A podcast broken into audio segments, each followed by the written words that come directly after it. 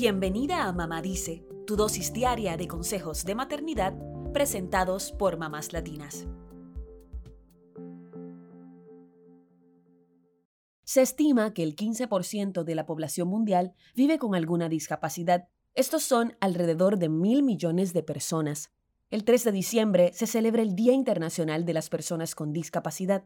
Se prefiere el uso de la palabra discapacidad o necesidades especiales porque habla de una falta de habilidades en algún área específica, pero reconoce que estas personas tienen mucho que contribuir a la sociedad. Otros términos como incapacidad, minusválido e inválido pueden dar a entender que las personas con discapacidades no tienen habilidades o tienen un valor menor, por eso están en desuso. Como padres y madres, enfrentar el diagnóstico de una discapacidad o algún problema con nuestros hijos puede ser un golpe fuerte, un momento de angustia que te deja cuestionando cómo será la vida a partir de ese instante.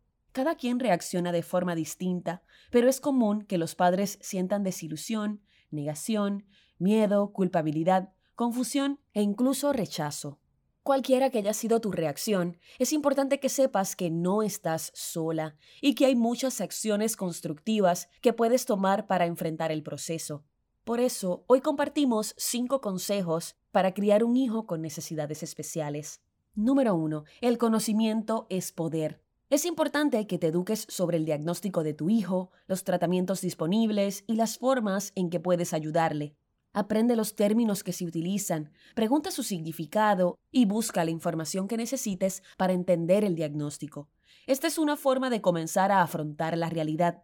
No te sientas intimidada por el personal médico, ni des explicaciones sobre las razones por las que haces tantas preguntas. Es tu hijo, así que es fundamental que sepas todo lo que puedas al respecto y que pongas al niño por encima de su diagnóstico. Número 2. Si hay algo que te preocupa de tu hijo, llévalo a un especialista. Un diagnóstico y una intervención temprana son fundamentales para que los tratamientos tengan mayor éxito. Oriéntate sobre la ley para personas con discapacidades en Estados Unidos, conocida como ADA por sus siglas en inglés.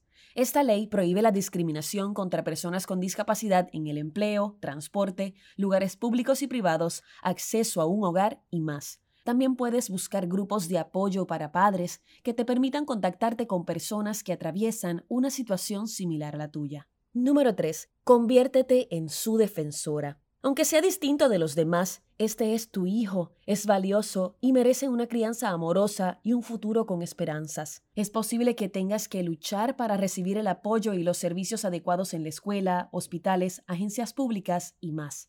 Número 4. Establece una rutina y permite que se integre en la vida familiar para que tenga una normalidad.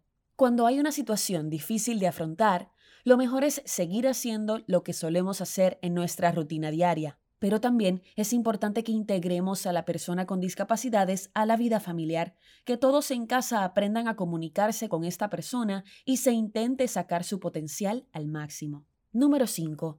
Hay que lograr un equilibrio adecuado entre el amor y la disciplina. Hay tratamientos que pueden ser difíciles para los niños, pero es importante que continuemos con ellos para ver avances en la condición de tu hijo.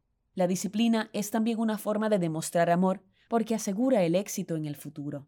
Recuerda que no estás sola en este proceso y para afrontarlo es importante que también te cuides a ti misma, que descanses lo suficiente, que comas bien y que busques apoyo emocional en familiares y amigos.